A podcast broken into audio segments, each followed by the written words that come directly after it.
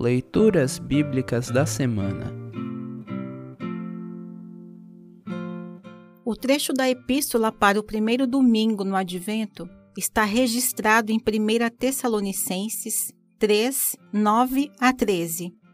Para compreender melhor este trecho, ouça esta breve introdução. A igreja de Tessalônica foi fundada durante a segunda viagem missionária de Paulo, Atos 17, 1 a 10.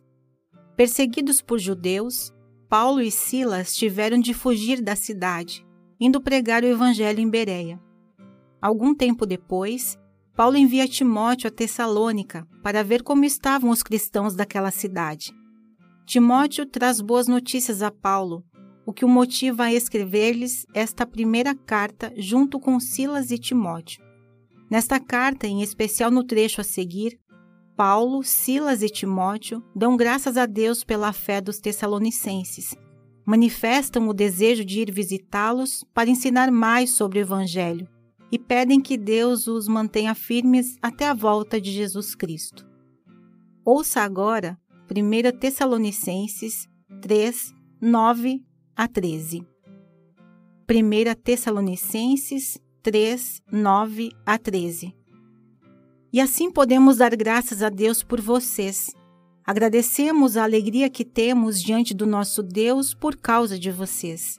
Dia e noite pedimos a Ele de todo o coração que nos deixe ir vê-los pessoalmente, para podermos completar o que ainda falta na fé que vocês têm.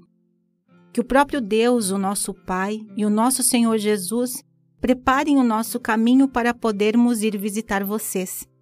Que o Senhor faça com que cresça cada vez mais o amor que vocês têm uns pelos outros e por todas as pessoas, e que esse amor se torne igual ao nosso amor por vocês.